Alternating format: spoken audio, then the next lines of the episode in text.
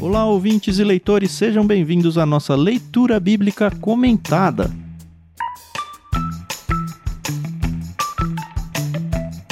Eu sou o Thiago André Monteiro, arroba Vulgutan, estou aqui com a Carol Simão e com o Edu Oliveira para a gente dar sequência no êxodo que tá tão bom. Hoje a gente vai falar sobre o capítulo 3. Bom dia, tudo bem com vocês? Oi, pessoal, aqui é a Carol Simão e eu tô muito animada. Eu acho que esse livro do Êxodo, ele lembra muito aquelas séries que você vai maratonando os episódios você que tá nos ouvindo, assim, depois de muito tempo, tem todos os episódios disponíveis.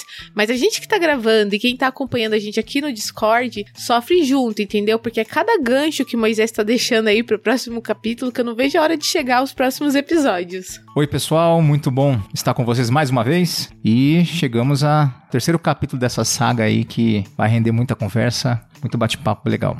Bom, a gente estava na dúvida se a gente fazia ou não uma quebra. O capítulo todo tem 22 versículos e ele não tem nenhuma grande quebra assim, ó, oh, quebre aqui, sabe? A gente estava muito tentado a fazer uma leitura única, mas em prol da fluência aqui do episódio, a gente decidiu fazer três quebras mesmo e vamos ver no que dá. Depois vocês contam pra gente se ficou bom ou não. Mas de qualquer forma, a gente vai seguir com a primeira parte sendo feita pela Carol, ela vai até o verso 6 eu vou fazer a leitura da segunda parte até o verso 15, e aí do 16 até o fim é o Edu que vai seguir.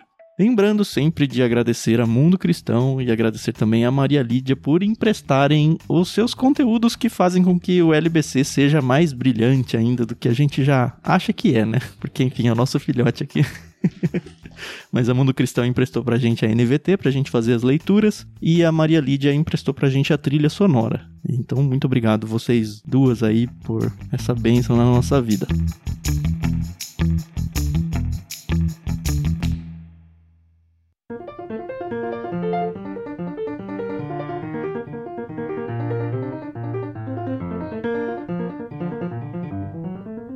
Com isso a gente entra então no bloco 1, onde a gente vai, como já disse, né, até o verso 6, e é a vez da Carol fazer a leitura. Vamos lá, Carol. Beleza, então vamos lá.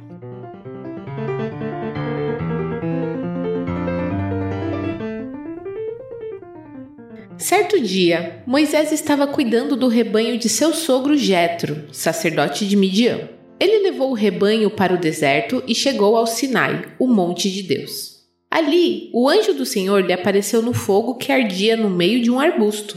Moisés olhou admirado, pois, embora o arbusto estivesse envolto em chamas, o fogo não o consumia. Que coisa espantosa, pensou ele. Por que o fogo não consome o arbusto? Preciso ver isso de perto. Quando o Senhor viu Moisés se aproximar para observar melhor, Deus o chamou do meio do arbusto. Moisés, Moisés! Aqui estou, respondeu ele. Não se aproxime mais, o Senhor advertiu. Tire as sandálias, pois você está pisando em terra santa. Eu sou o Deus de seu pai, o Deus de Abraão, o Deus de Isaque e o Deus de Jacó. Quando Moisés ouviu isso, cobriu o rosto, porque teve medo de olhar para Deus.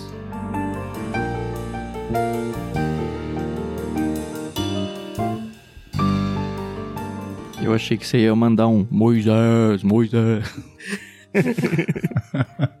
o negócio aqui é interessante, né? Antes da gente começar o estudo, é impressionante como a gente está acostumado a ler esses textos em outras edições bíblicas, talvez aquelas mais tradicionais, mais antigas, como você preferir chamar. Para mim ficou tão cansativo o Deus de Abraão, o Deus de Isaac o Deus de Jacó, porque para mim é sempre o Deus do seu pai, de Abraão, de Isaac e de Jacó. São detalhes totalmente. Não, mas é importante essa repetição Deus, Deus, Deus aqui. Acho que a gente fala daqui a pouquinho um pouco, né? Quando chegar lá perto do verso 5. Uhum, uhum. Mas eu já abro reclamando aqui, né? Porque, como assim no capítulo 2 o Moisés se casou o sogro dele era o Reuel, e aí de repente ele já separou, casou de novo, e agora o sogro dele é outro, né? É o Jetro. Virou Jetro. É o mesmo nome, né? É, obviamente é uma piada, né? O Jetro, o Reuel, de verdade, nunca vi ninguém explicar por que essa troca de nomes, assim, por que já não começou com um nome e foi em capítulos tão próximos, com o mesmo autor mencionando, por que mencionar um ou outro?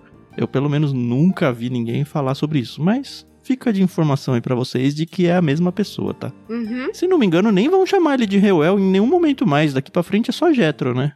Eu não lembro, pelo Isso, menos. só Jetro.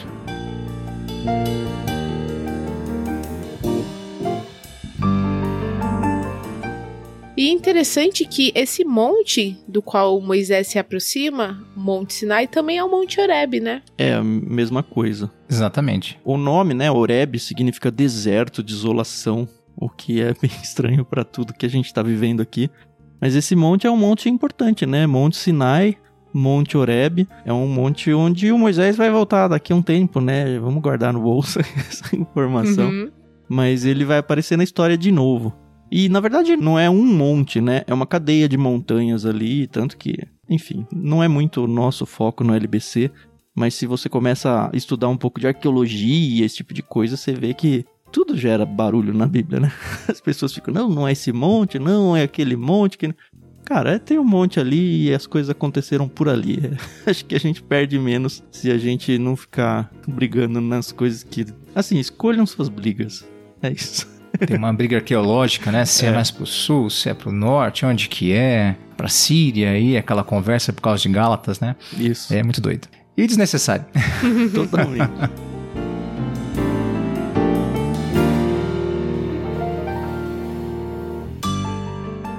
O que é interessante de se observar é que Moisés vai levar o rebanho para uma área desértica, né?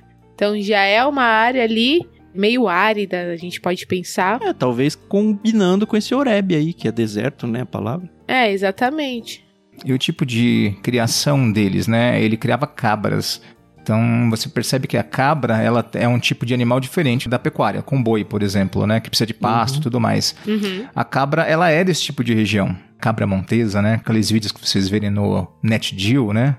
Daí tem aquelas cabras, né? Brigando por território, já viu isso? No meio da Aham. montanha. Sim, sim, dando cabeçada, né? E isso, então ele cuida desse tipo de animal porque é um animal da região, é nativo da região, né? Então é bem comum a esse ambiente. O que me faz pensar que você ver pequenos incêndios era uma coisa comum, né? Tanto que Moisés ele não se espanta pelo fato de estar pegando fogo, né? O que o atrai é o arbusto, ou a sarça, como as pessoas preferirem, não estar sendo consumida pelo fogo, né? E assim, é uma árvore que queima super rápido, né? Não sei se vocês já tiveram a oportunidade de ver um arbustinho assim queimando. Eles consomem, puf, quase, sabe? Muito, muito rapidamente.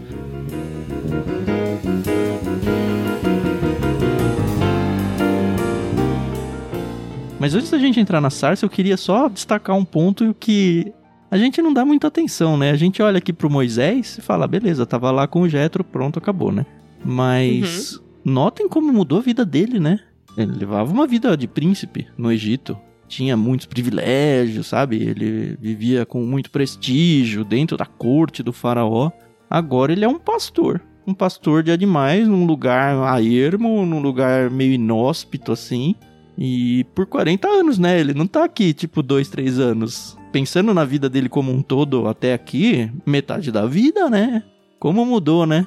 E mostra pra gente não tem problema nenhum a gente mudar de vida, né? Eu mesmo mudei muito, né? Eu trabalhei 11 anos no mercado financeiro e hoje tô muito longe disso, sabe? E às vezes eu fico me questionando, puxa, como tá diferente, como isso, como aquilo, mas não, cara, é só a vida mudando e a gente vai seguindo o rumo aí. É, segundo alguns historiadores, né, Flávio José, por exemplo, ele fala, né, de Moisés como um comandante, né? Ele estava na corte, ele tinha prestígio militar ali, né? Até Joséfo comenta, né, sobre uma vitória militar que vem das mãos de Moisés, né, pro Egito. Inclusive aquele filme, né, que eu comentei do Christian Bale. Eu Aham. sempre espero ele falar que é o Batman. Eu editei isso daí não tem 12 horas. Então falei de novo, vai ter que editar de novo, tá vendo? Mas é interessante porque imagina só ele vivendo numa sociedade a qual ele tinha prestígio, fama, numa posição de valor, né? E daqui a pouco um pastor de ovelhas. É. Que mudança radical, né? Muito radical isso. E parece que ele aceita isso, né? Esse exílio, né? É, eu não enxergo como um demérito. Eu não sei como ele lidou com isso, né? Mas, assim, ele foi fugido, né? A gente não pode esquecer disso. Ele talvez tenha Uhum. uma preocupação no sentido de será que estão me procurando, sabe? Não sei. Mas é bem possível. Sim. O Egito estava na vanguarda ali, era a grande potência do mundo na época, então quanto mais disfarçado ele ficasse, Melhor, mais garantia né? de vida ele teria. Tem Uhum. tudo isso. E não estava tão distante assim, né? Por mais que né, não é de carro, não ia de avião, mas não era algo tão distante Uhum. onde ele estava. Sim. Mas a gente vê que ele não sente falta dos melões, não sente falta, né? Pelo menos não- ele não fala não que registrou, sente, né? né? Mas também, ó, Carol. Mas depois o é, povo, é engraçado né? você ter falado isso. Porque É. quando que ele tá escrevendo isso? Quando ele já é um líder do povo que tá reclamando disso. Eu acho que por É. mais que ele Uhum. tivesse saudade disso, pelo menos Não eu no lugar pôr, dele, né? eu não ia contar essa parte da história, não, porque, enfim, eu tô criticando a galera que tá reclamando agora, eu vou falar que eu também tava passando por isso. Uhum. Enfim, É. conjecturas, como a Carol gosta de dizer.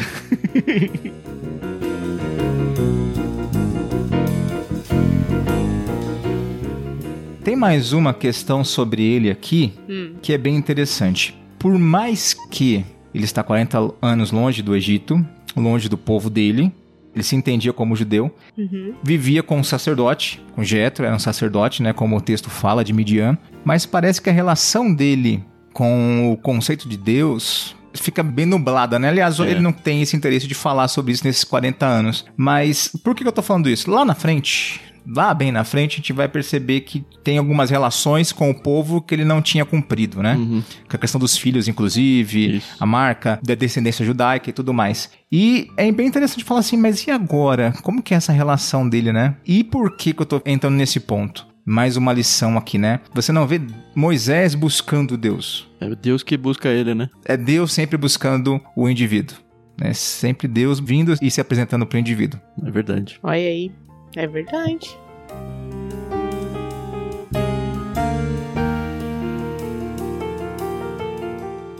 Chegando na cena da sarça aí, que a Carol tá angustiada, né, pra falar sobre isso. Né? A primeira coisa que já me incomoda é no verso 2, porque diz lá que foi o anjo do Senhor que apareceu. E aí, um nadinha pra frente já fala que é Deus. Eu falo, ué, mas é, é o anjo ou é Deus? Uhum. Pra mim fica muito claro no texto todo que é o próprio Deus, né? O que faz com que eu não entenda por que, que apareceu ali no verso 2, ali o anjo do Senhor lhe apareceu no fogo que ardia no meio do arbusto.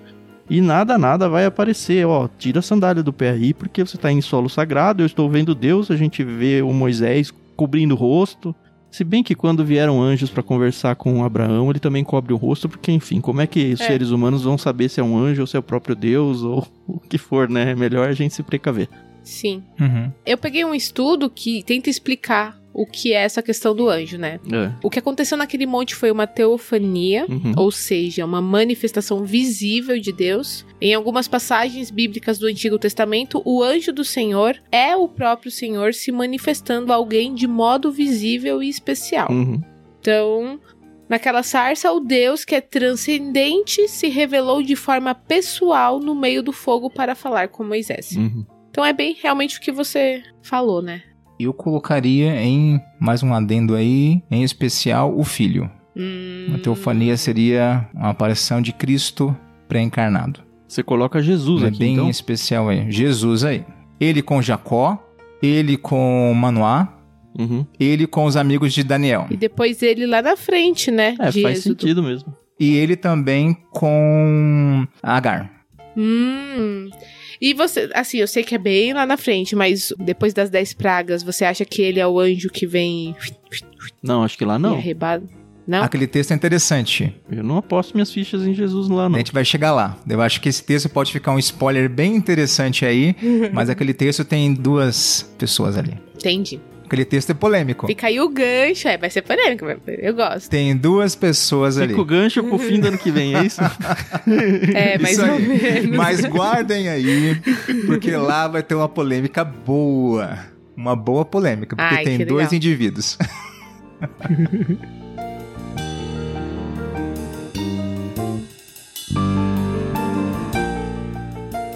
E aí, então, me expliquem por que Moisés precisou retirar as sandálias. Porque eu entendo, claro, eu entendo ali que era um lugar santo, que Deus estava ali. Então, realmente, onde Deus está, se apresenta, a gente, né, vê todo esse cuidado que, principalmente no Antigo Testamento. Mas por que tirar as sandálias? Ah, é um costume de respeito, né? Eu li em algum lugar que os próprios escravos andavam diante de seus senhores descalços, no sentido de que eu sou menor do que você mesmo. O próprio Uhum. Moisés aqui fica muito claro que eu devo muita reverência aqui. Na verdade, eu- ele nem ele nem precisa ter isso como reação dele, né? O próprio Deus já fala pra ele: "Ó, aqui é diferente agora a parada. Agora você tá vendo um negócio especial". E o próprio anjo ou o Deus aí encarnado ele dá a chave, né, da interpretação pro Moisés, no sentido de que, ó, você tá vendo algo extraordinário, que é o arbusto pegar fogo e não pegar, né, e não se consumir. Sim. Você está atiçado com essa informação, mas aqui é é um momento crucial na sua vida. Eu acho bem importante a gente enfatizar que não é que aquele pedaço de terra era santo por natureza, assim, pelo próprio pedaço. Ó, ali é, é um lugar santo. Mas que Aham. aquele local se torna santo naquele momento porque é ali que tem a presença de Deus. Uhum. Sim. Eu acho sim. importante, assim, é meio besta até a gente falar, ah, tá, que relevância tem isso? Pra interpretação do texto nos nossos dias aqui, nada.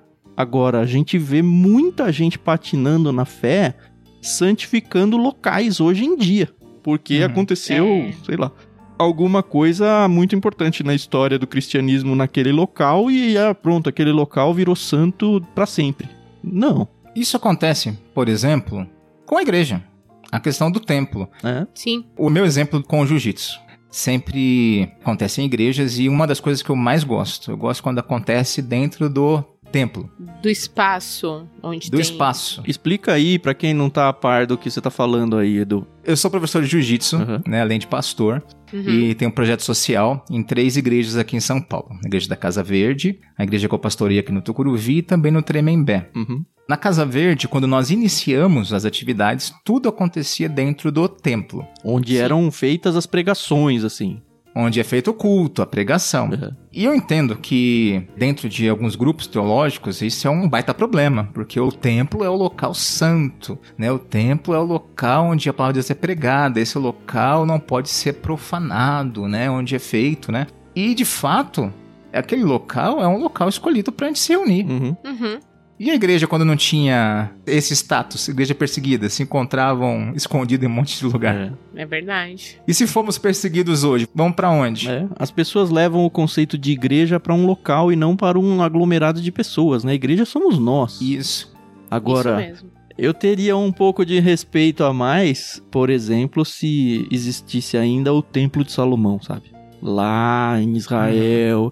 Ali eu não sei como. eu- Talvez esteja É. sendo até hipócrita aqui, ok? Porque, enfim, estamos na era de Cristo já, não mais no Antigo Testamento. O véu foi rasgado, tudo que a gente sabe. Mas, ó, Uhum. hoje tem mesquitas lá. E eu lembro que quando eu visitei, assim, foi um lugar diferente pra estar, sabe? Foi um contexto de vida diferente. É, Assim, eu fiz uma oração. Eu não vou dizer que foi uma oração mais forte, mas assim, eu me senti muito mais emocionado ali por estar ali, mas eu acho que muito pela história de Deus, né? Do cristianismo. Que- E, na mesquita? na verdade, no pátio do templo, né? A gente não consegue entrar na mesquita, ela Ah, é fechada. Mas assim, naquele local, a gente, sei lá, vislumbra, ó, aqui era o templo e tudo. Assim, foi um momento muito especial pra mim, sabe? Mas ainda assim, vale tudo isso que eu falei. E eu agora o Edu vai complementar lindamente e, e quebrar tudo que eu falei de errado, né, Edu? Não, de jeito nenhum. Mas olha como é interessante isso. Por que que eu gostei muito de gente começar, né? Hoje tem uma quadra em cima, a gente faz isso na quadra, mas ali dentro, para quebrar dois paradigmas. Primeiro dos crentes, de santificar o local, né? Entender que aquilo ali é só um local. Uhum. E o segundo dos que vêm de fora, que chegavam e olhavam assim: ah, mas é dentro da igreja? É, dentro da igreja. E pode entrar, não tem problema. Por quê? Aquela falsa ideia que aquele local específico ali é santo, é diferente, é separado. E nesse sentido, é separado para adoração, óbvio. Aham. Mas não tem nada místico ali. É para tirar esse misticismo mesmo. Uhum. E normalmente começa com os crentes. Tem que tirar o misticismo dos crentes. Uhum. Depois dos de fora. Aqui na nossa inauguração do Tucuruvi foi assim, foi dentro do templo. Que legal. Uhum. E foi muito bom. A gente tem um espaço mais em- embaixo hoje, mas foi ali. Pra quebrar isso mesmo, fez de propósito. Mas tem uma coisa interessante aqui. Você falou sobre o templo de Salomão, né? A gente Uhum. fala, puxa, mas o templo tinha isso. Mas tem uma ocasião que acontece algo no Antigo Testamento que deixa a gente bolado com isso. Hum. E não era no templo, era no tabernáculo, Sim. mesmo teor. Mas fala que Davi e os seus homens comeram da comida. Ah, De sim, lá. né? Da aliança lá. e tal, aí? Né? É contexto, aí, você né? percebe? Deus fez vista grossa com Moisés. É, então. Se a gente já briga com esses textos hoje, imagina o povo de Israel, os judeus, mesmo na época de Cristo, sabe? Eu Uhum. entendo é, esse zelo religioso, porque, enfim, ele não saiu de ontem, sabe? Ele foi construído e muitas vezes pelo próprio Deus, que identificava aquele local como santo, que ensinava Aham. o povo: olha, vocês têm que vir aqui tantas vezes no ano para me adorar e a adoração tem que ser feita aqui e você tem que trazer os seus sacrifícios aqui, tem o meu sacerdote, que é quem me representa e mais ninguém. Então, assim, não dá pra dizer que, ah, o que, que eu tô querendo dizer? Quando vem Cristo e quebra com tudo isso, é um rompimento muito forte e difícil de ser rompido. Sim, sim. É quando ele cura no sábado, a- o É. impacto disso, Exato. né? Então, isso é muito forte pra gente entender. Mas, ao mesmo tempo, agora entendendo que é só um local, mas ah, o que você falou no início sobre a presença de Deus, essa faz toda a diferença. Uhum. E aí tem uma questão que a gente precisa trazer pra hoje, pro nosso momento, pros nossos dias. Hoje, Deus não se manifesta, a presença dele não é, ele tá em todo local, é óbvio, né? Uhum. Entendemos isso. Mas não é o templo que é sagrado, não é o local que tem o culto que é santificado, é diferente, não é isso. Mas, onde é o templo hoje? Somos nós, né? É o nosso corpo, é o templo do Espírito Santo, não é? Aí que eu entendo que a seriedade é maior, porque quando não é brincando que Deus fala, Moisés, tira a sandália que o lugar é santo. Não, A justamente. Eu é queria levantar esse ponto, porque ao mesmo tempo que a gente tem que desmistificar o local, a gente tem que tomar muito cuidado com a irreverência, e aqui eu tô usando irreverência com o sentido ruim da palavra mesmo, tá? Com a Sim. nossa irreverência na nossa conduta cristã, sabe? Quantas Sim, vezes sim. eu já me peguei, eu vou usar eu mesmo como exemplo, né? Quando é pra falar coisa ruim, é melhor a gente usar a gente como exemplo. Quantas vezes eu já me peguei orando em situações e de maneira toda desleixada, toda. E aí depois eu falo, poxa, como que eu fiz isso, sabe? Nem prestei atenção, em contextos totalmente tortos, assim. E eu falo, pô, eu tô falando com Deus. Eu tô não, né? Porque eu percebi isso depois, né? Eu estava falando com Deus. Cadê a minha seriedade, sabe? Eu tenho muito medo, e aí aquela questão de temor mesmo, porque ao Aham. mesmo tempo que a Bíblia apresenta Deus como nosso pai, a gente fala, ah, meu paizinho, ai, bibi, bibi, sabe? Aquela coisa irreverente mesmo. Eu não sei se é o pai dos dias de hoje ou se é o pai na época dos meus avós, onde os filhos vinham, baixava a cabeça, pedia bênção pro pai e se falasse grosso, falasse alto com o pai, tomava um safanão, sabe? Porque existe aí uma autoridade, existe um respeito e talvez o, o paralelo aí de pai esteja um pouco perdido nesse sentido no mundo atual. Não sei. Tá certo? Tá certo? Isso aí, gente. Então, então, o que acontece? Exato. Então, quando ele mostra ali com Moisés, em alguns outros casos no Antigo Testamento e no Novo, a gente percebe a santidade de Deus, como ela é séria, né? Como é um aspecto sério. Mas trazendo pra hoje, o crente, ele é o templo do Espírito. Uhum. Uhum. Então, às vezes nós somos negligentes em entender que Cristo habita em nós. Uhum. E isso traz implicações importantes. Um exemplo, como eu cuido do meu corpo, como eu me porto com os demais. Porque eu sou o templo do Espírito, eu represento ele na terra. É. Sim. Não é um prédio representando a presença de Deus na terra. Esse é o grande lance de ser igreja. É. São pessoas que representam a presença corpórea de Deus na terra. É. Uhum. E como a gente esquece que o Espírito Santo habita em nós, né? Quantas situações a gente se mete e fala, poxa, se eu Exato. lembrasse só que Deus habita em mim, o que, que eu tô fazendo? Exato. E aí, agora quando a gente falou da oração, né? A oração, eu acho que tem dois lados. Tem a questão da seriedade, a gente não pode brincar com Deus, de achar que Deus é o nosso coleguinha do lado. Ele é pai, é senhor.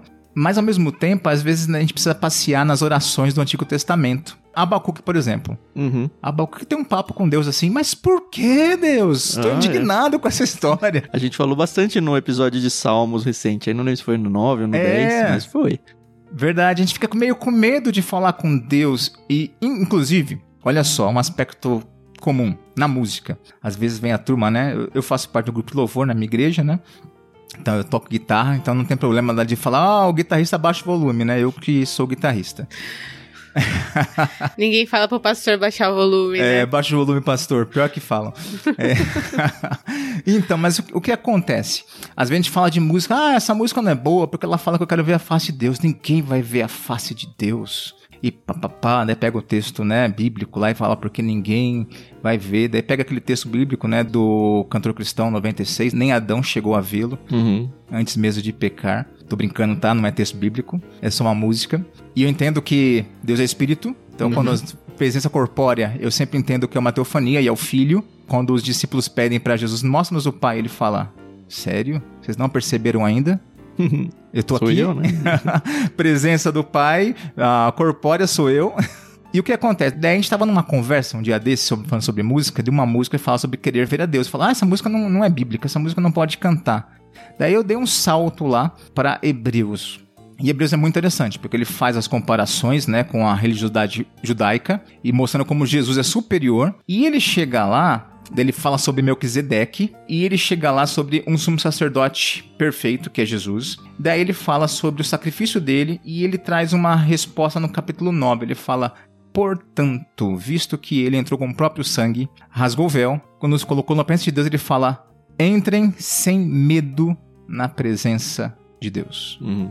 Então, ao mesmo tempo, é eu sei da santidade disso, como Moisés percebeu, mas eu tenho um- nós temos um acesso até então nunca É imaginado diferenciado. de um Deus que se faz presente e fala: venham como filhos, né? E filho tem que olhar a seriedade, é meu pai, né? Se eu Uhum. aprontar, a casa vai cair. Mas o filho tem liberdade de chegar perto do pai a hora que quiser. É, Na hora do medo, né? é. Mesmo aqui, voltando pro texto, né? A gente vê aqui Deus falando, ó, tira a sandália. Eu sempre leio isso com reverb na cabeça, assim, sabe? Que Deus tá falando, "Ô", pra dar aquela impressão, assim, tira a sandália, ó, você tá pisando numa terra santa. Eu sou o Deus do seu pai, eu sou o Deus do Abraão, eu sou o Deus de Isaac, eu sou o Deus de Jacó. E o Moisés Uhum. reagiu como se esperava, né? Quando ouviu isso, cobriu o rosto, porque teve medo de Sim. olhar pra Deus. Só que Deus está convidando ele para esse encontro, ele não tá falando, vai embora. Uhum. Exato. E era, um- era uma cena terrível, se for pensar, porque fala-se depois, né, no deserto, já indo pra Atos, quando Pedro tá pregando, ele fala que o povo ficava apavorado, né, quando Moisés estava no monte. É. Não, cara, uma montanha fumegava, ele desceu, ele tava brilhando como se fosse um sol, sabe? Eu também capista, estaria né? morrendo de medo. Né? Exato. E antes de subir já vem a mensagem, ó, não passa dessa risca aqui, porque quem passar vai morrer. O próprio Deus fala isso, tá bom, eu não vou. Como que eu não vou ter medo num lugar desse? sabe? Se um bicho meu correr pra lá, sinto muito, perdi, eu não vou atrás não. Então você vê só como esse texto ele é cheio de camadas, né? E como a gente realmente às vezes passa batido numa coisa muito séria, né? E a sarça também, ela é interessante, porque era comum mesmo, como o Tan falou. Era algo comum, uma planta dessa queimar e se consumir rapidinho. Uhum. E o espantoso é, ela continuava lá inteirinha. Deixou Uhum. ele muito loito. É. E agora, o que eu faço? É surpreendente, né? A gente lê e não dá muita atenção, mas é um ato é. milagroso no ordinário. É isso. É, isso aí.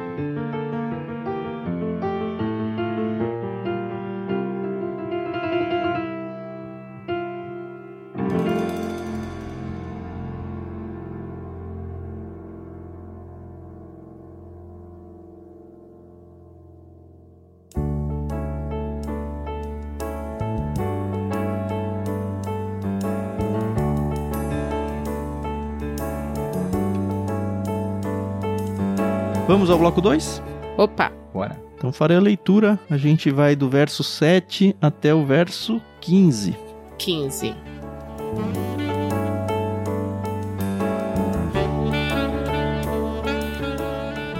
Então o Senhor lhe disse: Por certo tenho visto a opressão do meu povo no Egito.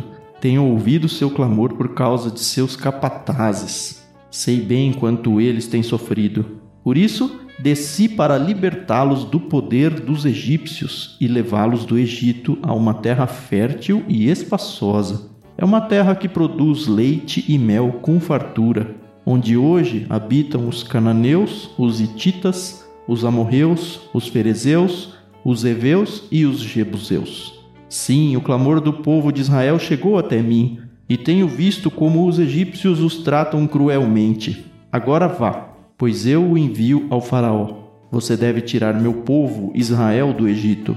Moisés, porém, disse a Deus: Quem sou eu para me apresentar ao Faraó? Quem sou eu para tirar o povo de Israel do Egito? Deus respondeu: Eu estarei com você. Este é o sinal de que eu sou aquele que o envia. Depois que você tirar o povo do Egito, vocês adorarão a Deus neste monte. Moisés disse a Deus: Se eu for aos israelitas e lhes disser, o Deus de seus antepassados me enviou a vocês, eles perguntarão: Qual é o nome dele? O que devo dizer? Deus respondeu a Moisés: Eu sou o que sou. Diga ao povo de Israel: Eu sou, me enviou a vocês. Depois também instruiu Moisés: Diga ao povo de Israel: Javé, o Deus de seus antepassados, o Deus de Abraão, o Deus de Isaque e o Deus de Jacó, me enviou a vocês. Esse é meu nome para sempre o nome pelo qual serei lembrado de geração em geração.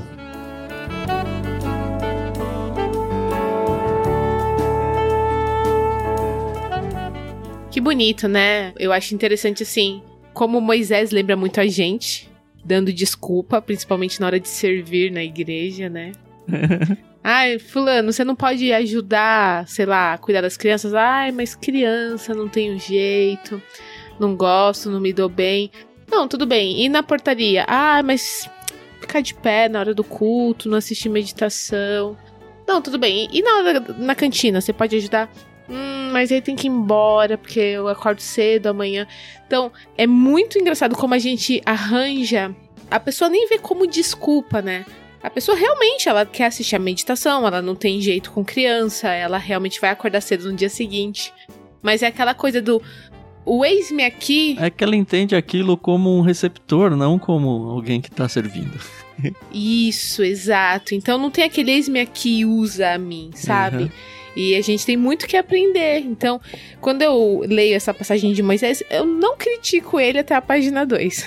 Porque muitas vezes é como a gente reage quando alguém, principalmente dentro da igreja, pede alguma coisa pra gente, né? Será que ele não tem um pouco de medo ainda do passado dele no Egito? Eu não sei se ele tem informação, de novo, se ele está sendo procurado, ou se, poxa, eu passei 40 anos lá, no bem bom, demorou tanto para eu me acostumar a essa vida, a viver aqui, e agora vou voltar para lá, sabe? Me arriscar de novo. Eu já tô velho, eu tenho 80 anos. Não sei. Ele não explica, né? Você só vê que ele tá aí cheio de reticências, né? E ainda dando desculpas. Tem aqueles que falam, né, que Moisés era gago, né? Uhum. Não era. Eu discordo dessa, dessa informação. ah, eu sou pesado, né? Algumas versões. Essa aqui já não tem mais isso, né? A NVT já não tem isso, né? Mas tem isso pesado de. Mas era no 3 que ele falava isso? Mas não é no 4 que ele vai reclamar disso? Quando ele vai ser mandado para falar? Deixa, deixa eu segurar. Tô adiantando as coisas. É bom para manter os ganchos. Audiência. Né? É. Mas no 2, quando ele mata o, o egípcio, uhum. o texto dá a entender que ele, ele entendia ah, o papel de libertador. Sim, você falou, né? Ele quer fazer do jeito dele. E agora ele fala, mas passou 40 anos. E agora você quer que eu faça isso mesmo? Como Aquela assim? hora que eu queria fazer, você não deixou, né? É, então, eu tinha a faca e o queijo na mão, tava na, em idade, tinha a chance de começar uma insurreição, fazer um negócio, vamos montar aí uma aglomeração de gente, vamos sair, já que o farol tá com medo, né, que a gente é numeroso. E agora inverte tudo. né?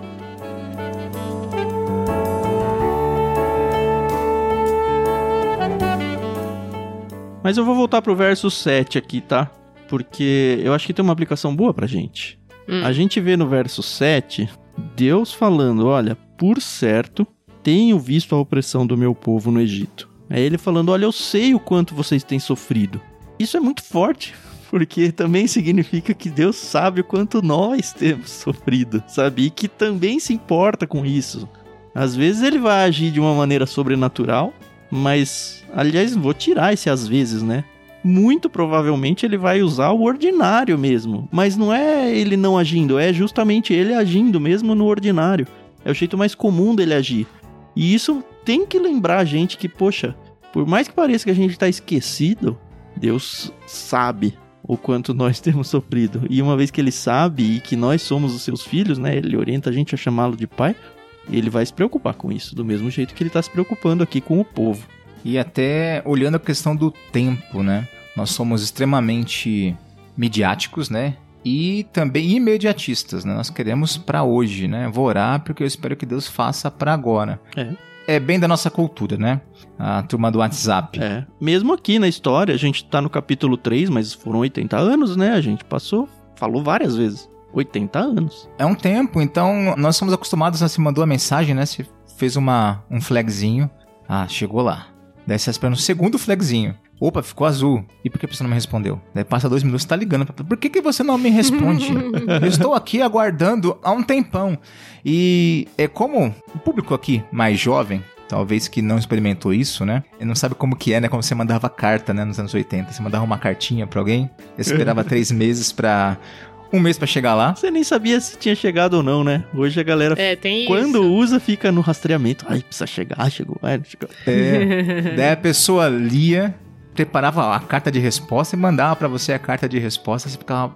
Nessa brincadeira aí, você levava uns dois, três meses, depende É. da região, até mais, pra se corresponder. Esse negócio de expectativa, né, de coração, era comum. Tá- Uhum. sabe, tem que esperar e acabou. Hoje isso não existe. É.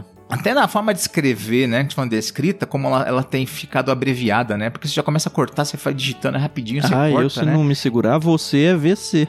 E também é TB. E vai. Já imaginou, daqui a uns 100 anos, Nossa. no Brasil escrevendo, né, VC, e fala assim, ah, nos, em 2000, no século 21, o povo escrevia você e com acento ainda no final, Uhum. né? Olha que É, absurdo, Vossa né? mercê, né? Já imaginou que muito louco? Vossa mercê é você. Exatamente. Então, olha só como é isso. E quando a gente olha para Deus com a questão do tempo, né, Deus não está preocupado com isso. Uhum. É, Não é essa a preocupação de Deus. E ele é senhor da história, ele é senhor do tempo. Ele- Olha, 430 anos escravos, cadê Deus? Uhum. Ele aparece no tempo certo. 80 anos aqui de espera, né, Moisés? E agora? Vai ser agora? Não vai? Agora acontece. Aquele período interbíblico, né? Até que Cristo vem, mais 400 anos. É muito doido É. isso, né? E entender que Deus não está preocupado com a questão do tempo. Exatamente. dele, né? Ao mesmo Isso tempo, ele, dentro da profecia que ele tinha passado lá pro Abraão, hein? Isso aqui eu tô voltando pra quê? Gênesis 15. Ele dá a profecia de que o povo ficaria escravo no Egito. E ele dá a profecia de que o povo ficaria 400 anos lá. Então, assim, ele já tem a chave inteira dada. É, quando ele responde, ele responde com propriedade, É. né? Acontece, por exemplo, com o povo no cativeiro. Daniel lá, Deus se apresentou para ele em sonho, por anjos e tudo mais, mas você vê que Daniel descobre que. Estamos pulando, né? Outros livros, né? Mas descobre que o tempo de cativeiro seria 70 anos. E por Olhando quê? pra Bíblia, né? Olhando para a Bíblia, É. né? Estudando os escritos de Jeremias. Olha Uhum. que interessante. E aí a gente vê aqui Moisés falando, né? Mas quem sou eu para me apresentar ao faraó, né? Quem sou eu para tirar o povo de Israel do Egito?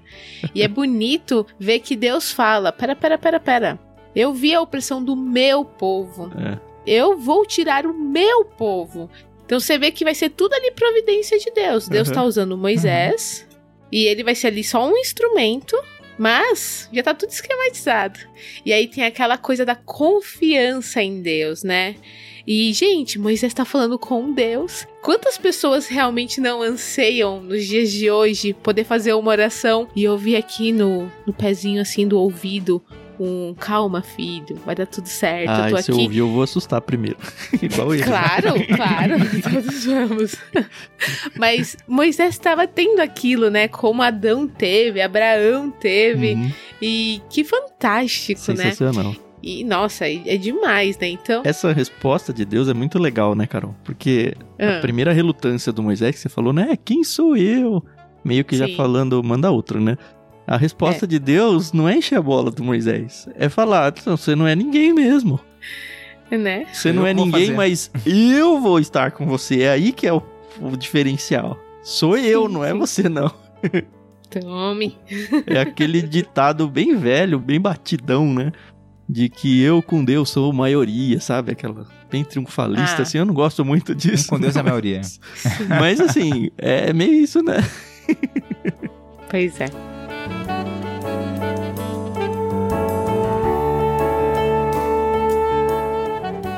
A Carol falou de desculpas né, na igreja, né? Uhum. É que também nós, nossa cultura, foi incutida em todos os sentidos a o que eu posso receber. O que eu vou lucrar? Qual vai ser minha vantagem? Então a gente chega dentro para a igreja com essa ideia: ah, vou ser alimentado. O que, que eu vou receber? E a adoração, quando você olha a adoração no Antigo Testamento, ela tem uma visão totalmente diferente. Uhum. Sempre o, o adorador chegava para o templo ou chegava no tabernáculo com algo. Né? Ele chegava para servir esse conceito, né, que é um trabalho para nós pastores, né, colocar na mente do crente, né, do voluntariado, do serviço e como isso é gratificante, quanto isso edifica, né, poder servir uhum. aos outros. É duro, mas é, é, um aspecto da cultura. É. Sim, sim. É, o que eu tenho, o que, que eu vou ter? Davi mesmo, né, ele, ele tá lá, ele quer comprar o local onde seria o templo, né, e o Araúna fala, né? Olha, não, eu dou de graça, pode pegar, você é o rei, que isso? Ele fala, não, não, eu não vou apresentar para Deus sacrifício que não tenha preço, custo. É interessante isso ali de Davi falar: não, não, não quero nada de graça. Para Deus não pode ser assim. é. Pois é. É algo sério. Pois é.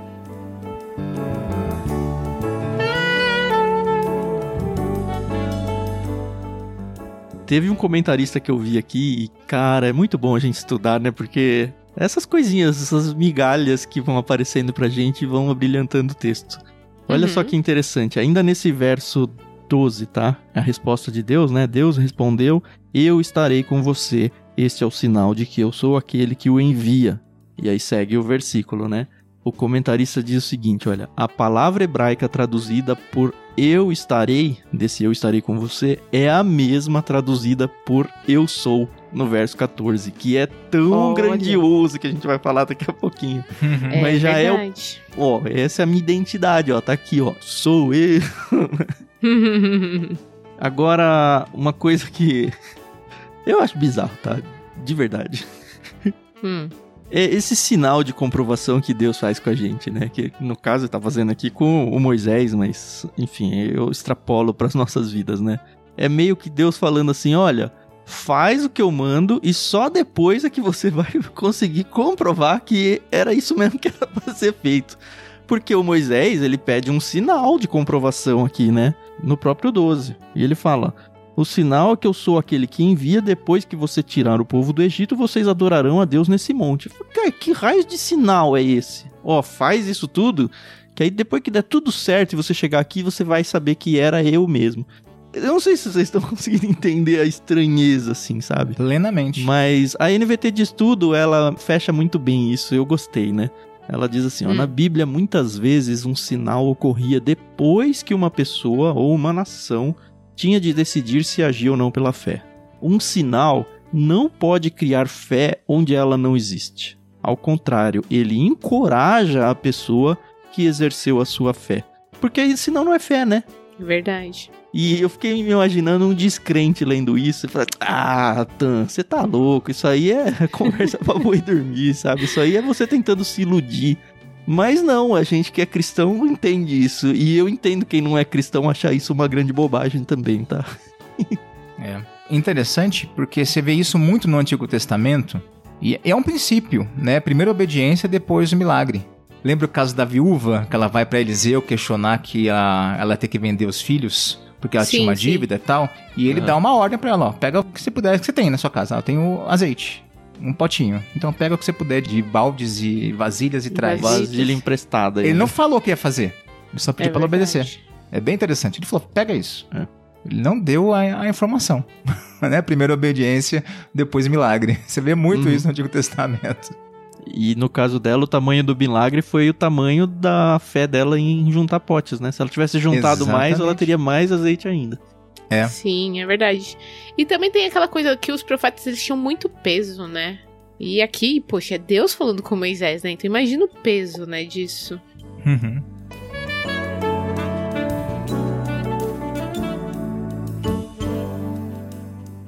Bom, aí aparece o Moisés relutando pela segunda vez, né? Primeiro ele falou: Quem sou eu? E agora ele fala: Quem é você?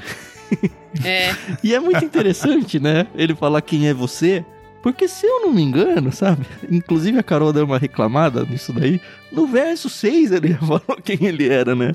Eu sou Deus, seu pai, Deus de Abraão, Deus de Isaac. Falou com todas as letras, com todas as palavras. Uhum. E aí quando ele responde isso, é algo grandioso, né? Porque, enfim, aparece o famoso tetragrama, né? O Yahvé, o YHWH é o jeito de escrever isso daí, que não tem sonorização para os judeus.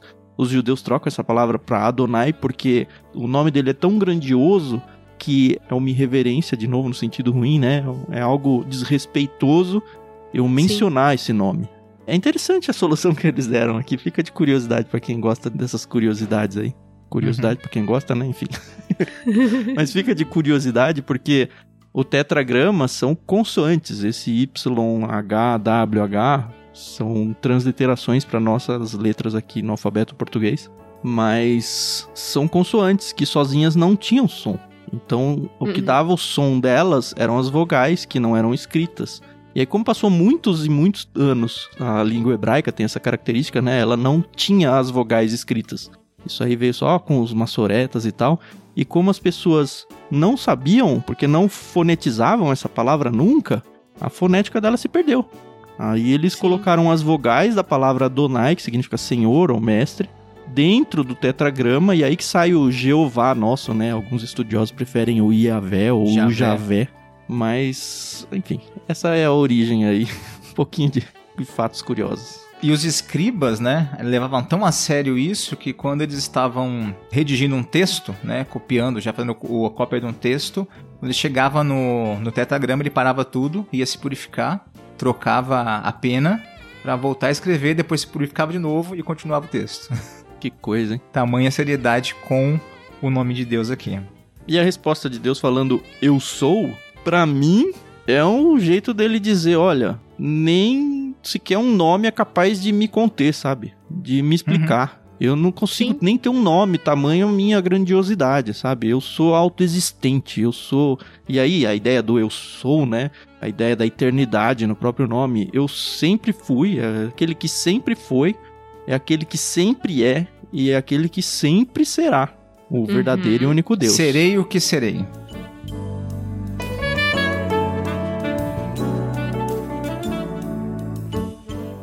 E é muito interessante que quando tem o encontro de Jacó, também com o anjo do Senhor, ele fala: Eu vi a Deus, né? Lutei com Deus. Mas ele pergunta pelo nome também. E a resposta é: Por que você pergunta pelo meu nome? Que é maravilhoso. Mesmo com Manoá e a esposa ali, pai de Sansão, ah, qual o nome? Qual vamos adorar ele? Porque pergunta pelo meu nome, que é maravilhoso.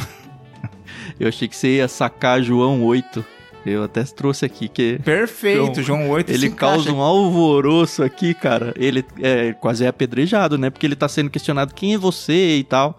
E aí, eu vou ler aqui. Jesus respondeu. Isso aí tá em João 8, 58 em diante, tá? Jesus respondeu: Eu lhes digo a verdade. Antes mesmo de Abraão nascer, eu sou. Então apanharam pedras para tirarem Jesus, mas ele se ocultou deles e saiu do templo. Se você não tem esse contexto que a gente está lendo agora em Êxodo, você não sente o peso do que deve ter sido para os judeus ouvir um cara que eles odiavam falar eu sou. Cara, você tá louco. A gente Sim. nem escreve o nome desse cara com uma pena usada. Você, você tá falando aí que você, eu sou, sabe? Não dá. Vamos te é. apedrejar aqui, cara. E é muito forte o texto, porque até então, várias vezes Jesus curava, fazia as coisas e eles falavam: olha, não, não fala quem eu sou, não, não, não é. comenta. Sim, e sim. ali eles pressionam Jesus. Quem que é você? Uhum. Você é um profeta? Você é o que? Ele começa a pressionar, ele fala. Daí eles começam a questionar algumas coisas de Jesus. E ele fala: então o que vocês querem ouvir mesmo? Então tá bom. Aí vocês não estão prontos para essa conversa. Aí ele chega então. Se Antes de Abraão existir, eu sou. Ele se titula Deus claramente, abertamente ali para é. todo mundo. Então uhum. ele, ele coloca na mesa quem ele é. Uhum. É, e eu acho que os judeus conheciam bem esse texto aqui em Êxodo. Só acho. Muito bem.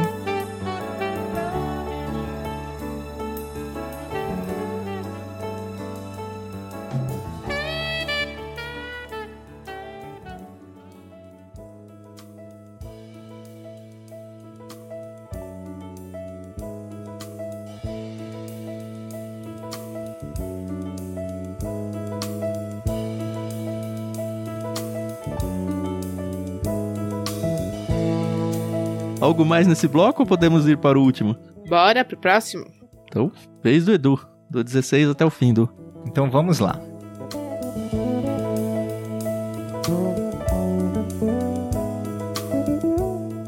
Agora vá e reúna os líderes de Israel, diga-lhes que Javé, o Deus dos seus antepassados, o Deus de Abraão, Isaque e Jacó, lhes apareceu e disse: Tenho observado atentamente e vejo como os egípcios os têm tratado. Prometi libertá-los da opressão no Egito e levá-los a uma terra que produz leite e mel com fartura, onde hoje habitam os cananeus, os hititas, os amorreus, os ferezeus, os heveus e os jebuseus. Os líderes de Israel aceitarão sua mensagem. Em seguida, você e eles se apresentarão ao rei do Egito e lhes dirão: O Senhor, o Deus dos Hebreus, veio ao nosso encontro. Agora, pedimos que nos permita fazer uma viagem de três dias ao deserto para oferecermos sacrifícios ao Senhor nosso Deus.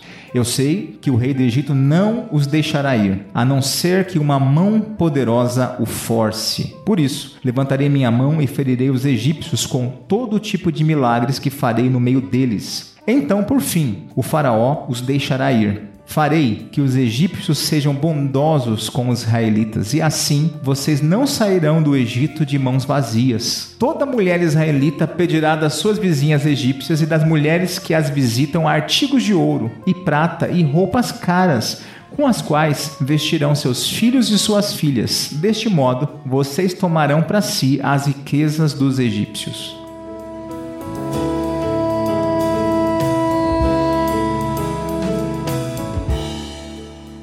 Gente, Deus já cantou aqui toda a situação, entendeu? Não Ele já tinha fácil. cantado, Carol. Ele já tinha cantado. Eu separei é, é. aqui é. o a profecia, tá? Em Gênesis 15, tá? Quando ele tá falando com o Abraão ainda. Olha só, 15 eu vou pegar do 12. Enquanto o sol se punha, Abraão caiu em sono profundo e uma escuridão apavorante desceu sobre ele. Então o Senhor disse a Abraão: esteja certo de que seus descendentes serão forasteiros em terra alheia, onde sofrerão opressão como escravos por quatrocentos anos. Mas eu castigarei a nação que os escravizar, e por fim eles sairão de lá com grande riqueza. Olha quanto detalhe, mano. É, que sensacional isso. Eu estou pregando aos domingos aqui, estou expondo o livro de Gálatas. Uhum. Ele trata exatamente disso, porque eu estou no capítulo 4. Terminei nesse domingo, né, aquela alegoria que Paulo fala entre Agar e Sara. Uhum. Sim. E é muito interessante porque ele vai de frente, né? Bate de frente com aquela religiosidade aqueles judaizantes, né, que estavam afligindo as igrejas ali daquela região. E ele faz o, a ponta, né, o contraponto aqui com a promessa. Ele fala, nós vivemos num, num outro aspecto, a lei não faz sentido para nós. É. E na lei ele fala, houve um mediador humano. Na promessa, não há um mediador humano.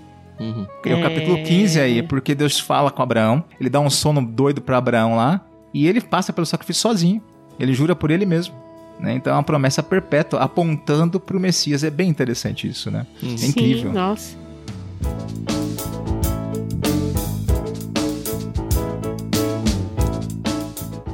olhando para essas riquezas, já que a gente foi pro final, depois a gente volta, né? Só para não perder esse gancho a primeira impressão que dá é: ah, ele quer que o povo saia rico. Eu acho que, enfim, ele queria que o povo despojasse os egípcios, porque era Deus que estava batalhando. E no fim de uma batalha você despoja o derrotado. É isso. Uhum. Mas é muito interessante a gente lembrar que o ouro e a prata que eles levaram aqui é justamente o mesmo ouro e prata que foram usados posteriormente na construção do tabernáculo. Sim. Então, com certeza, isso tudo já tá alinhavado assim por Deus, sabe? Olha, eu preciso desse conteúdo aí, dessas riquezas, porque eu vou ter um tabernáculo e eu preciso que eles tenham condições materiais de fazer isso. Uhum.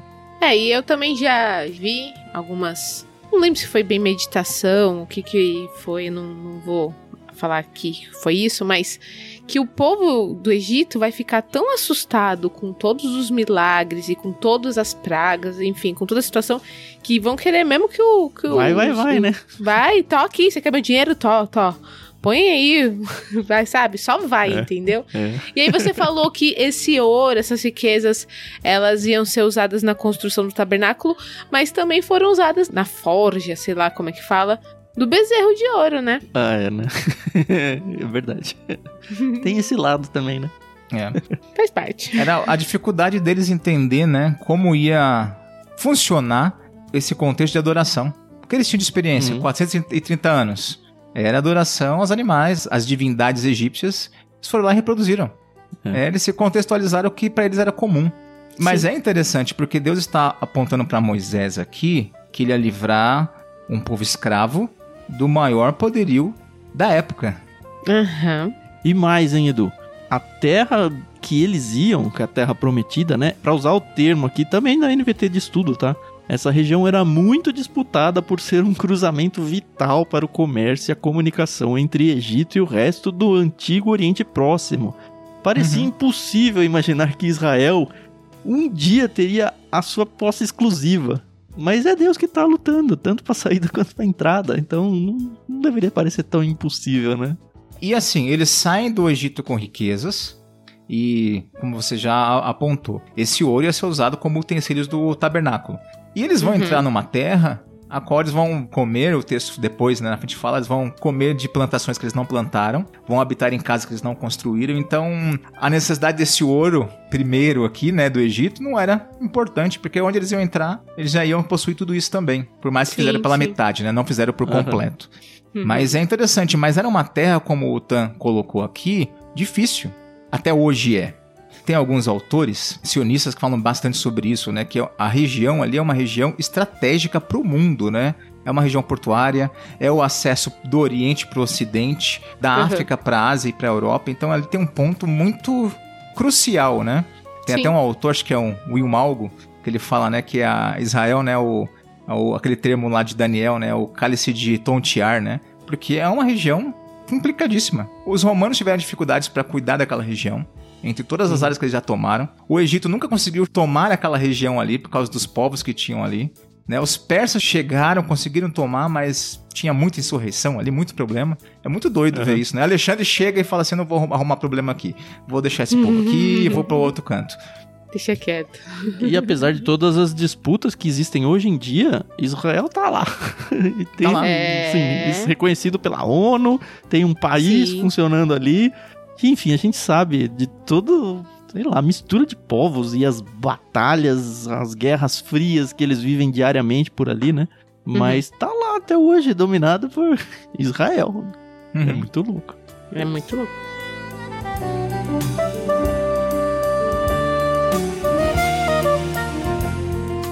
Você vai gostar de uma curiosidade que eu peguei aqui, Edu.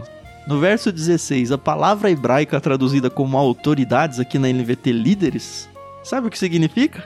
Diz aí. Barbados. gostei, hein? Quem não vai gostar é a Amanda. Eu gostei quando eu descobri. Mas, obviamente, indicando a idade, sabedoria, influência, é. enfim. E uhum. até hoje, né, é super importante para os judeus a barba dele e tudo. Sim, sim. sim. Muito legal, né? boa, boa. Muito bom, muito bom.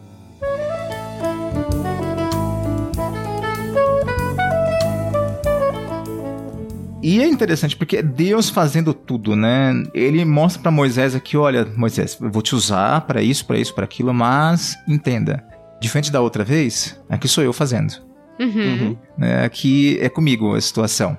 Incomoda vocês no verso 18, né, que fala da viagem em três dias lá, é o discurso que Deus dá o discurso para Moisés, sabe? Não é a desculpa de Moisés, é Deus falando: Moisés, vai lá na frente do faraó e fala isso. Ó, oh, a gente vai sair ali, viagem de três dias, e eu tava estudando um pouco essa expressão. Aparentemente é, é uma expressão comum da época para uma breve viagem só. Uhum. Não necessariamente que tinha que ser caminhada de três dias. Uhum. Mas é meio que um caô, né? E aí você fala, pô. Pensando assim pro faraó.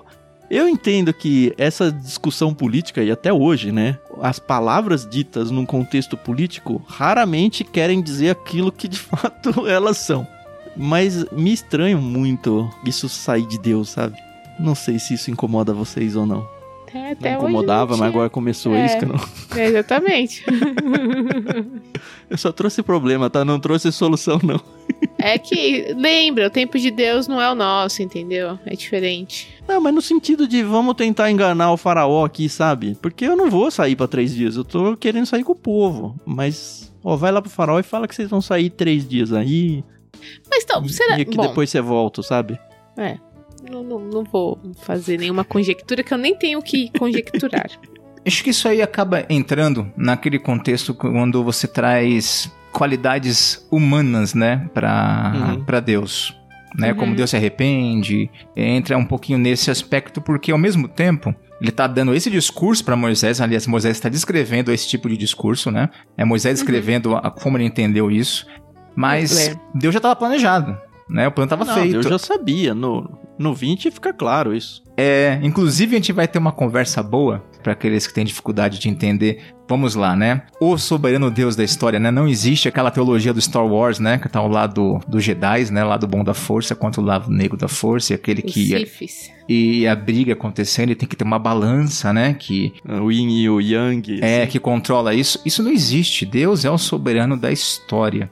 Uhum. E quando ele se apresenta para e não tira a nossa responsabilidade. Quando ele Sim. se apresenta para Faraó é bem interessante porque no texto nós vamos chegar lá ainda, não quero dar spoiler, né? Mas tem momentos que Faraó se endurece Uhum. e tem momentos no texto que fala e Deus endureceu endureceu. o coração de Uhum. Faraó. Acho que Faraó tava meio, acho que eu vou É. deixar esse povo, não quero problema não. E Deus fala não, não, não, vai deixar nada. Você vai ficar, vai segurar aí que eu vou usar isso a meu favor. não parece Então, meio Deus assim? tem um plano traçadaço, É. assim. Não, Tá não lá, tem tá como, feito. sabe? Inclui a negação do faraó, como você falou, Sim. né? Faz parte do plano de Deus. Ele queria mandar as pragas pro Egito. Isso. A gente Aham. interpreta, e os egípcios interpretam, como um castigo pela desobediência do faraó. A questão é que a desobediência do faraó faz parte do plano de Deus. Isso. A resposta com as pragas faz parte do plano de Deus. A gente leu agora, não foi? O texto lá em, em Gênesis 15. Uhum. Olha, eu vou castigar a nação que os escravizar. Eu vou fazer isso. Eu preciso que o líder não aceite de primeira. Então ele não vai aceitar. Faz parte do meu plano. Não só para punir o Egito, mas para mostrar para o mundo quem ele era. A gente vai falar muito sobre isso no Êxodo, né? Então mas fica só uma cerejinha aí no, no começo. E o tempo pra nós, né, é porque assim, nós somos escravos do tempo. Deixa eu usar esse termo assim, não quero deixar algo místico assim, mas nós somos limitados ao tempo. Né, porque fomos criados dentro do tempo, né? E Deus está fora disso. Então isso é muito interessante porque quando eu olho para isso e ver Deus apontando com precisão momentos históricos e agindo e Deus não preocupado com essa questão do tempo, né? Isso deixa a gente meio, uau, mas como que vai ser? Porque não, ele tá no plano.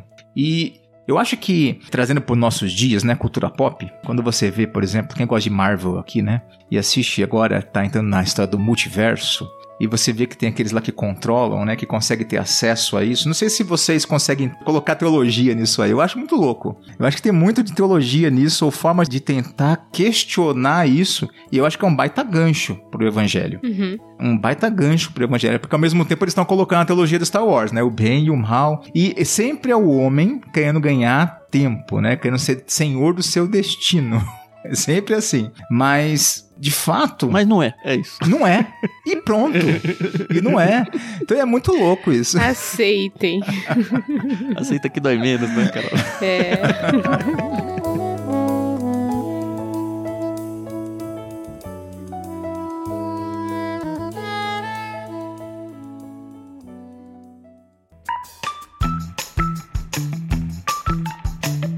Ai, cara, é muito gostoso conversar, né? de- da Bíblia Sim. e. E assim, a gente traz de tudo que o Edu tá fazendo aí, traz cultura pop, traz ditado popular, traz tudo, cara. É, é muito bom, cara. É muito gostoso.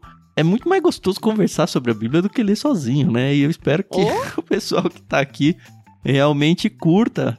Com certeza tá curtindo, né? Porque a gente já tem aí. Estamos no terceiro ano do projeto, Terceiro. né, Carol? É.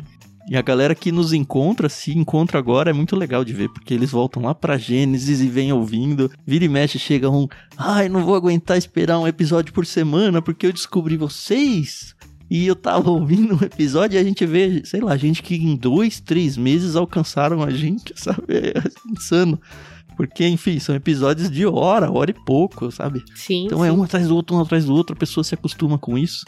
E de repente tem um episódio por semana. Vai maratonando, né? É, eu agradeço muito a Deus, porque aparentemente a gente tá sendo relevante na vida das pessoas, sabe? É. As pessoas, graças a Deus, têm nos encontrado. Eu agradeço muito os próprios ouvintes. A gente sempre fala e continua falando que esse projeto só vai adiante, só vai ser conhecido se vocês compartilharem isso. E aparentemente vocês, de fato, têm feito isso.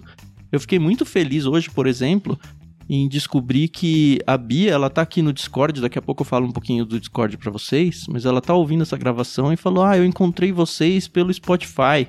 Acredito que procurando por alguma coisa relacionada à Bíblia e a própria ferramenta nos indicou, o que indica que tem gente ouvindo, sabe? Porque os algoritmos se baseiam nisso. E que bom, sabe? Que a palavra de Deus está sendo disseminada e que bom que ele tá me usando, usando vocês para isso. Agradeço realmente vocês por estarem nesse projeto com a gente. E fica o incentivo realmente para você fazer parte disso, porque o que a gente está fazendo aqui, eu considero muito grandioso mesmo. Não porque, ó, como a gente é importante ou como a gente é bom, muito mais na linha do Moisés do que sou eu, sabe? Uhum. É, mas é que Deus tá com a gente. Deus tá com a Isso gente, a palavra dele tá sendo disseminada. Acho que num formato um pouco diferente do convencional. E que bom. Que bom que as pessoas estão encontrando. Sim. O que a gente mais gosta é de receber aquele tipo de feedback do nossa, que bacana, é, eu não gostava de ler a Bíblia, ou eu tinha dificuldades em ler a Bíblia, e com vocês realmente eu tenho criado esse hábito. E acredite, para nós também é um desafio. Porque a gente não só lê, mas a gente tem essa responsabilidade de estudar, de trazer algo relevante, né, para a vida espiritual, não só de quem nos ouve, mas para as nossas mesmo, né? Então eu sempre digo isso que eu sou a que mais ganho, né, participando desse projeto. E quando eu falo, quando eu trago uma dúvida, o pessoal fala: Ah, eu me identifico muito com você, Carol. Vocês não têm noção de como eu penso duas, três, quinze, vinte vezes antes de perguntar, porque realmente eu quero ser relevante no sentido de agregar, mesmo nas minhas questões. Então é muito gostoso e tem sido assim, realmente prazeroso. A gente começou com Gênesis, estamos agora em Êxodo, mas passamos aí, pulamos alguns e vai ser assim. Outro dia até perguntaram pra gente, né? Por que, que vocês escolheram fazer fora da ordem? Coisas da cabeça do tanto, É tá, tipo a gente? resposta do, do senhor, eu sou o que sou, né? Porque sim, É. é isso. Mas tá tendo uma fluência muito bacana, né? É. Então a gente realmente tá passeando pela Bíblia. E é o que a gente faz aqui, por exemplo, em Êxodo, né? Então, hoje a gente falou de Gálatas, Hebreus, é, João. é, Atos. Gênesis, Atos. Então é isso, é passear pela Bíblia. Então, quanto mais você conhece, mais fluido fica, né? Até pra você entender o contexto de um, de um modo geral, né? Bom, eu fiquei devendo falar sobre o Discord, né? Que eu mencionei agora Sim. há pouco. Como se vocês não soubessem, a gente tem uma comunidade de leituras coletivas e de muito mais, né? Eu apresento como leitura coletiva, mas é uma comunidade de amigos, né? Que se formou no Discord. Sim. Discord, pra quem não sabe, é uma ferramenta mais ou menos parecida com o WhatsApp Plus, aí, vai, onde a gente pode fazer encontros por áudio, por vídeo. Os podcasts eles são transmitidos lá, as gravações são transmitidas lá, então tem um pessoalzinho lá ouvindo a gente agora ao vivo enquanto a gente grava o episódio no bruto. Eles acabaram de ver que eu dei uma gaguejada, por exemplo, e vocês aí no, No editado, vocês no não. original aí, no editado, não sabem disso. E então tem a oportunidade para vocês conhecerem, assistirem os episódios ao vivo, compartilharem as leituras de vocês com a gente, participarem das leituras com a gente. Tem sido um contexto lá, um espaço bem gostoso para mim, assim, como pessoa física, não só ah, é do Ictus e tem que coordenar aquilo, cara, muito pelo contrário. Eu acho que o espaço se tornou muito mais de vocês do que nosso. E Sim. que bom, assim, todo dia quase entra gente e é muito gostoso ver esse espaço crescendo e ver vocês se envolvendo, vocês conhecendo, se conversando, combinando coisas, combinando leituras. Então vem, é um espaço totalmente aberto, gratuito. Para você fazer parte é só acessar bit.ly barra leitura coletiva e se juntar a nós. Agradeço as duas Amandas, né, que estão ouvindo a gente, e a Beatriz também. São pessoas que acho que estão ouvindo seus primeiros episódios ao vivo com a gente.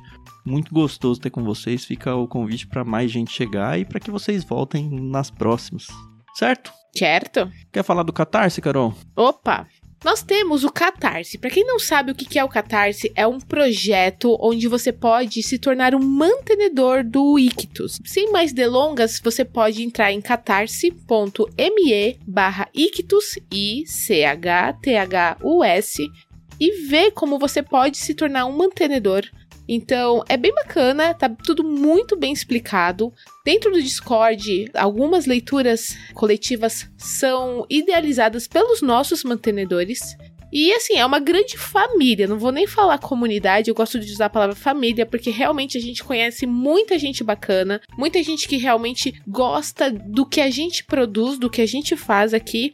E nosso intuito não é ser famoso, não é ser rico, é só levar uma boa literatura. Então, desde a palavra de Deus até bons livros escritos por servos de Deus e por escritores também seculares, por que não?